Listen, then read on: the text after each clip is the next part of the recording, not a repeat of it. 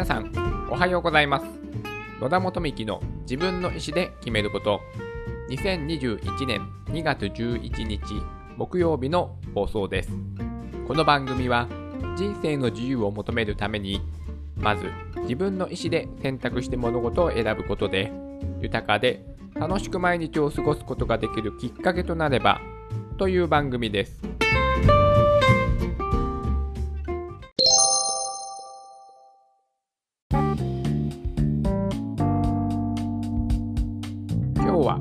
子どもの貧困についてお話をしたいと思います。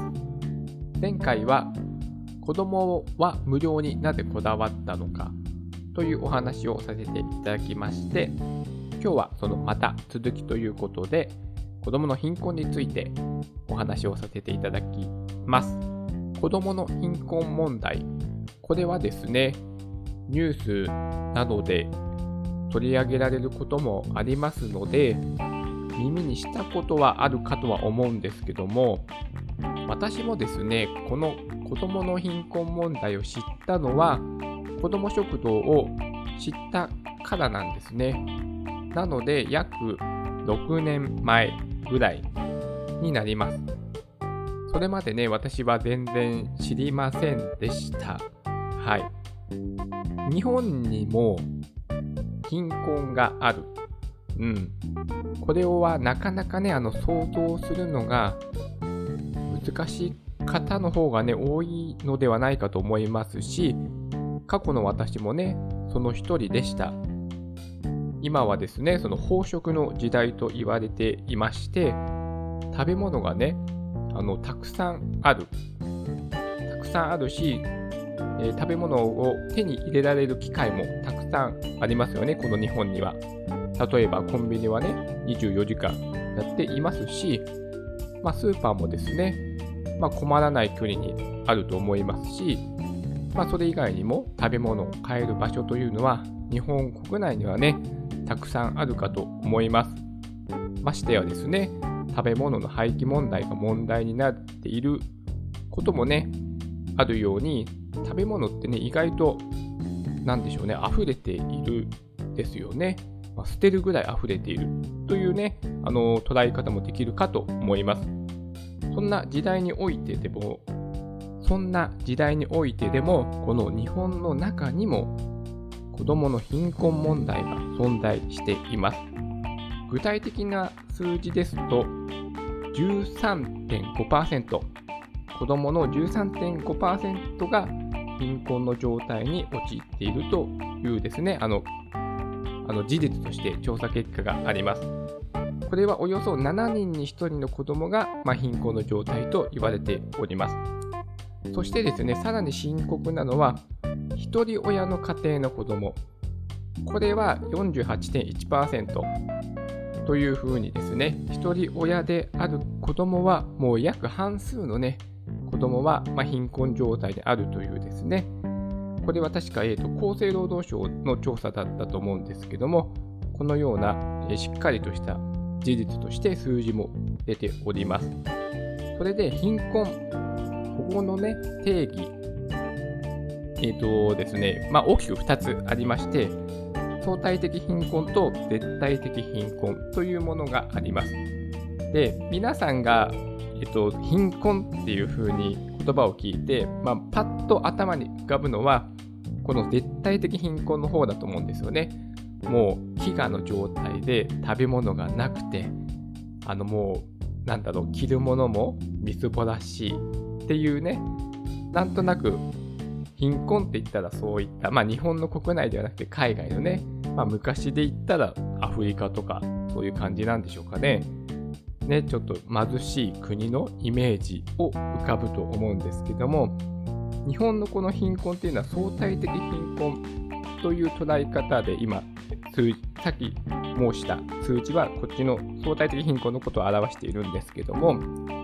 これはですね、まあ、簡単に言うと、まあ、平均値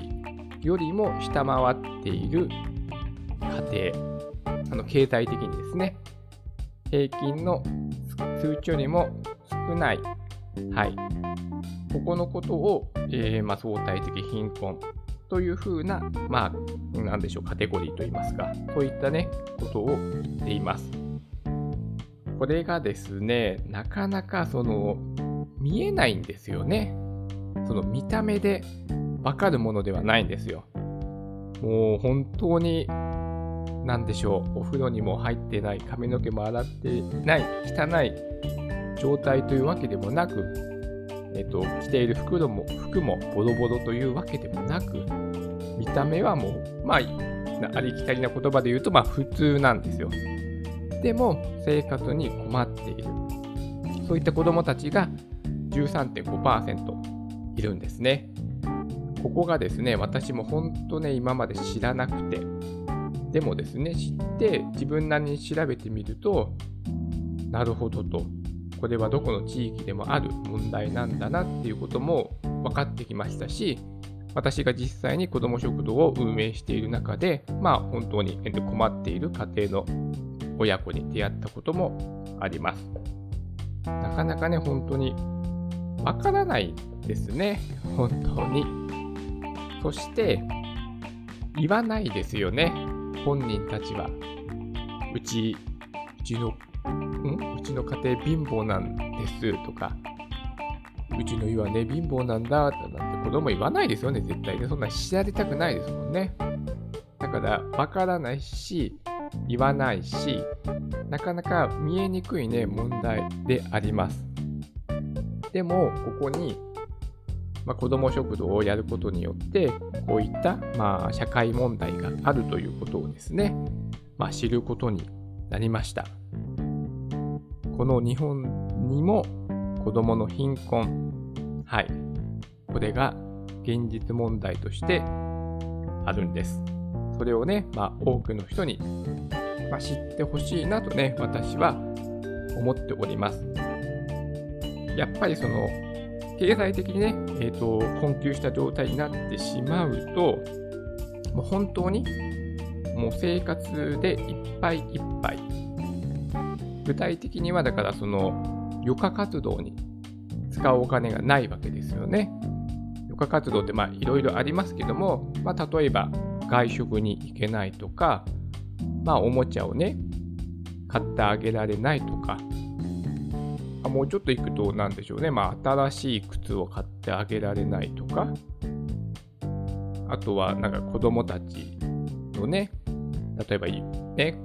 えっ、ー、と、遊園地行きたいってなっても、まあね、行かしてあげられないとか、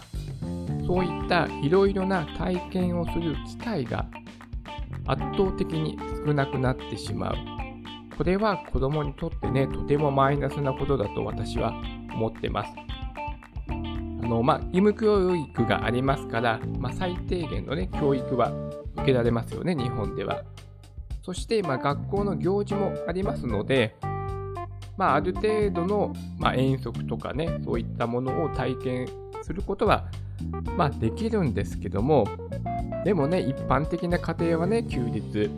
どこかに出かけたり、外食行ったり、まあ、ディズニーランド行ったり、まあ、長期休みや実家に帰ったりとか、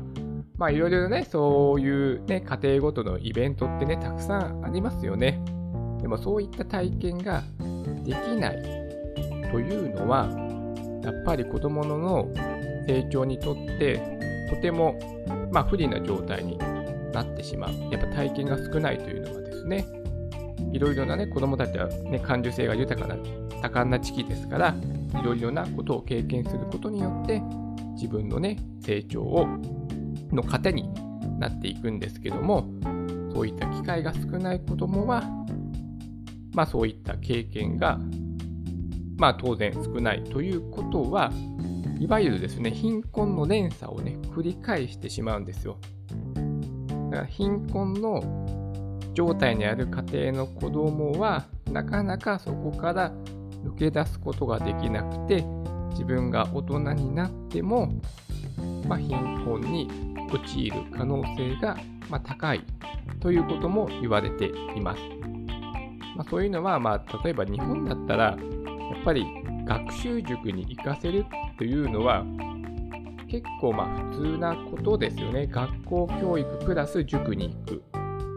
うん。私もね、塾に行ってましたね。やっぱ中学の時ですかね、高校受験の時行ってた、行ってました。まあ、そういった機会もね、まあ、なくなってしまうということとかいろいろあって、まあ、貧困の連鎖っていうのもよく言われてます。繰り返していく。はい。こういったこともありますので、まあ、どこかでそれをね、断ち切らないといけない。うん。でもそれをどういったね、取り組みで行っていくのかというのは、答えはね、一つでは当然ありませんから、まあ、いろいろな人たちがいろいろな方法で、まあ、この貧困問題に取り組んでいます。まあ、子ども食堂も、まあ、そのうちの一つとしてやっている人もいるです。はい。子ども食堂がそういう貧困の問題に取り組んでいるということえそういうこととはあの言い切りません。はい。そのやってる人によってもちろん思いは様々ですから。でも私がその子ども食堂を初めにやろうと思ったきっかけはやっぱ子どもの貧困という問題を知ったからそして私は飲食業営んでいたので私でもできる活動だと思って始めたのが、まあ、きっかけでもあるのでやっぱりですねこの子どもの貧困問題というのは今でもやっぱり関心を持って、えー、見続けています。はい。今日はですねじゃその子どもの貧困について少しお話しさせていただきました。この日本飽食の時代と言われている日本にも、えー、子どもの貧困問題というのは存在します。数字では13.5%の子どもは貧困状態にあると言われておりまして、さらに、ひとり親家庭、もうもう特にね、シングルマザーですね。もう圧倒的にシングルマザーの方です。えシングルマザーの家庭の子たちは48.1%、もうおよそ半数ですね。2人に1人の子供は、あのシングルマザーの1人、えー、2人に1人の子供はもう貧困状態に陥っている可能性が極めて高いということがもう、えーと、国の調査の結果でも、えー、数字として出ております。はい。それで私が一番ね、えー、まあ、危惧していることはやっぱ機械です。機械の損失。いろいろなね、体験ができなくなってしまう。余暇に使うお金がね、ないということで。そうすると、まあね、経験、体験、ね、することによっていろいろなことをね、考えさせるとか、得られるとか、学びになるとか、こういった体験が少ない子供と多い子供ではやっぱり差が出ると思うんですね。その人間性も含めて。そうなると、やっぱりそう貧しい経験が長い、多い子供は自分が大人になっても同じような状態に陥ってしまう可能性が高いということも分かってきてまして、でそれが貧困の連鎖というふうに言われております。はい。それを、まあ、どこかで断ち切らないといけない。ということがね、まあ、この日本の社会の問題の一つでもありますので、まあ、少しでもね、このことについて関心を持っていただけたら、私としては嬉しいなと思っております。はい。それでは今日も素敵な一日になりますように。